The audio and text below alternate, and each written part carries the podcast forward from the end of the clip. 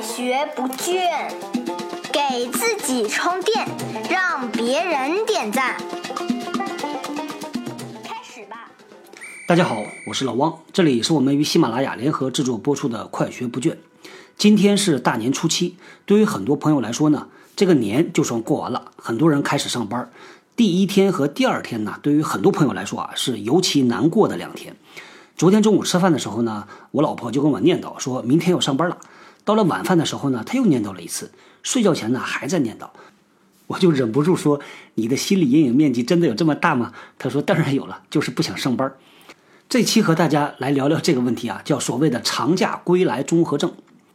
早些年，我曾经给我们家小汪买过一只小白鼠，那种放在笼子里边有一个滚筒，小白鼠呢在里边就拼命的跑。我有一次啊，我就看着这个小白鼠，我感慨，我说我们这些上班的人呢，就像滚筒里的小白鼠一样，每天拼命的跑啊跑。当突然间放假了，把这小白鼠呢一下从滚筒里边放到一个静止的环境，由快到慢啊，这个小白鼠就变得无所适从了，不知道怎么玩了。我们很多时候放假就这样，到了放假的时候呢，突然间不知道要干嘛。还有好多人呢，一到放假就开始各种各样的生病。所谓的放假就是专门用来生病的。当我们重新回到那个快速滚动的大滚筒里边，由慢再到快的时候呢，同样会出现各种各样的不适应，开始晕车，也要花个几天时间来慢慢的适应。话说回来啊，很多事情啊就是这样，当你把它当做一个问题去看待的时候，你就会去想它的解决办法；当你不把它当做一个问题去看待，这个问题可能永远不会浮出水面。以前呢，我在制药公司工作啊，曾经看到过我的一位中国同事和一个老外同事俩人抬杠，抬的蛮有劲的。当时呢，中国同事就跟那个老外讲说，中国人认为啊，是药三分毒，所以呢，一些小病你就不要去吃药，挺一挺就过去了。比如说呢，像流感，流感呢，即使你吃药啊，它只是把症状缓解了，它也不解决你的根本问题嘛。过了那些天，你即使不吃药啊，你的病也会好起来的。我相信呢，他的这个说法代表了很多中国人的看法。那我那个老外同事又怎么说呢？他说呢，这个取决于你怎么去定义啥叫疾病，以及定义药物的价值。什么叫疾病呢？他说，当一个人不健康了，表现出各种不健康的状态了，这就叫疾病。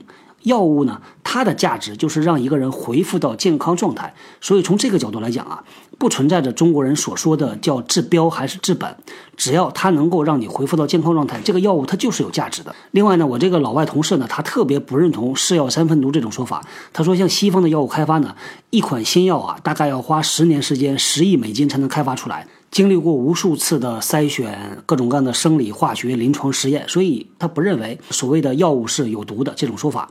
他们这个抬杠呢，让我印象是尤其深刻的，因为这个背后其实就是两种不同的态度。今天和大家聊的这个所谓的节后综合症，也是这个道理。当你把它当做一个问题来看待，你就会尝试着去找解决它的办法。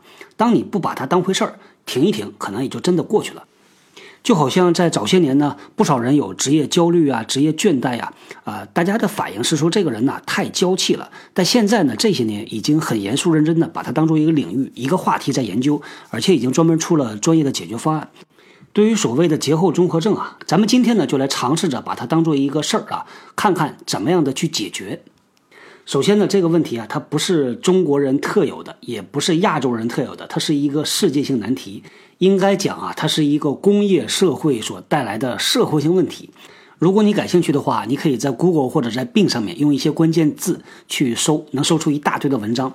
比如说我搜的是什么呢？我用了几个关键字啊，叫 “return from the vacation” 或者是 “return from the holiday”，就能看到一大堆老外在各种各样的论坛里面吐槽，特别有意思。我看到一篇文章里呢，把这种现象啊用一个词来定义的，我觉得挺精妙的啊，它叫做 “social jet lag”。解释一下啊。Jet lag 呢是倒时差，你从一个时区切换到另外一个时区，生理上啊会有各种各样的不适应。那么 social jet lag 说的是什么呢？啊，是社会性的时差反应。当你从一个场景切换到另外一个场景，非常突然，就像我们上班一样的啊，也会表现出和倒时差一样的各种不适应状态出来。在有些事儿上面呢，我还是蛮认同西方老外的这种治学态度的。他把一个问题呢精确的定义出来，接下来他就去找解决办法。比如说呢，在倒时差这件事儿上面，他们就想到了一个解决办法，就是所谓的褪黑素嘛。我们过年过节给老爸老妈买的这个脑白金里边的主要元素之一啊，就是这个褪黑素，用来改善人的睡眠质量。当我们把假期综合症当做一个问题来看待的时候，也会尝试着找到各种各样不同的解决办法。比如说啊，两个方面，第一个是生理，第二个是心理。咱们这个套路啊，在以前的节目里边出现过好几次。因为我一直坚信呢，一个人他的精神面貌、他的状态是由心理和生理俩层面的事儿决定的。所以呢，当你要改善和改变他的整个的状态的时候，你就要从生理和心理俩角度去着手解决。咱们先来解决心理层面上能够给我们带来压力的、让我们很烦躁的那些事儿。我总结下来呢，应该是有这么几类。第一类呢是让你很头疼的，叫做焦头烂额的工作；第二类呢是一大堆的事儿啊，从量上能够把你压垮的，叫做堆积如山的事儿；还有一类呢叫做扑面而来的事儿，往往是来自于客户啊，来自于老板呐，他们冲到你面前说这个事情马上给我解决，马上处理。对于这三种事儿呢，给大家建议的是。我们要主动的去找麻烦，而不要等着麻烦过来找我们。举几个例子：第一天上班，主动的去找老板谈工作，别等着老板过来找我们安排工作。坐下来跟老板谈啥呢？先给老板拜个年，对吧？恭喜发财。接下来跟老板谈一谈你这一俩礼拜要做的工作重点，需要老板给啥指导，给啥帮忙，给啥资助啊？第二个方面，你可以主动的发起一两个会议，把一些事情的主动权掌握在自己手里边。第三个方面呢，当我们面前摆着一堆的活儿，有容易的，有难的，我们先做哪一个呢？就像那个特别经典的问题，给你一堆葡萄，有坏的，有好的，你是先吃烂葡萄还是先吃好葡萄？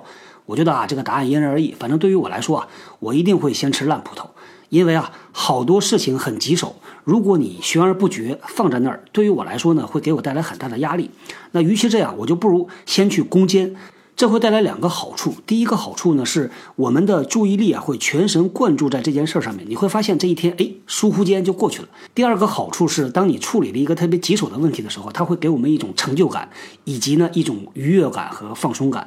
在这种假期综合症爆发的特殊阶段啊，这种愉悦感给你带来的满足放松会更加的明显。再来说一下生理方面可以做的几件事儿。首先呢，睡一个好觉，就像倒时差一样啊，早点睡，能够睡一个完整觉。大家如果去看国外的那些资料呢，重要的一点，他们强调的就是睡一个完整的好觉。第二个方面是我的建议，每天吃一顿面条，改善一下自己的肠胃。每逢佳节胖三斤嘛，吃的太好太多，到了这个阶段，起码这一个礼拜啊，就要清清肠胃了。第三个方面呢，其实很简单，每天剧烈运动四十五分钟。你可能会发现，在很多的问题上，我给出的建议啊，都是去运动。运动呢，确实是一个很好的办法，由外向内，不光改变身体，最主要的是通过改变身体来改变你的精神状态。好，说了这么多啊，我想最后呢，说一说我的看法。我们在工作和生活里边呢，会遇到各种各样大大小小的问题。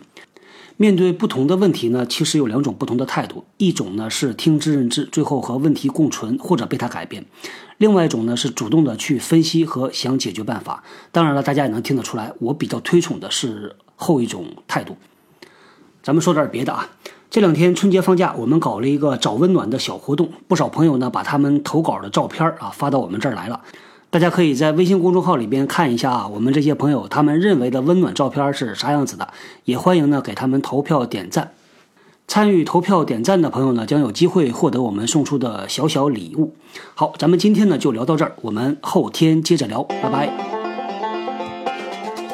新技能大家 get 到了吗？我是小汪，搜索关键字“人呐”，找到老汪的新浪微博和微信公众号，看更多的内容。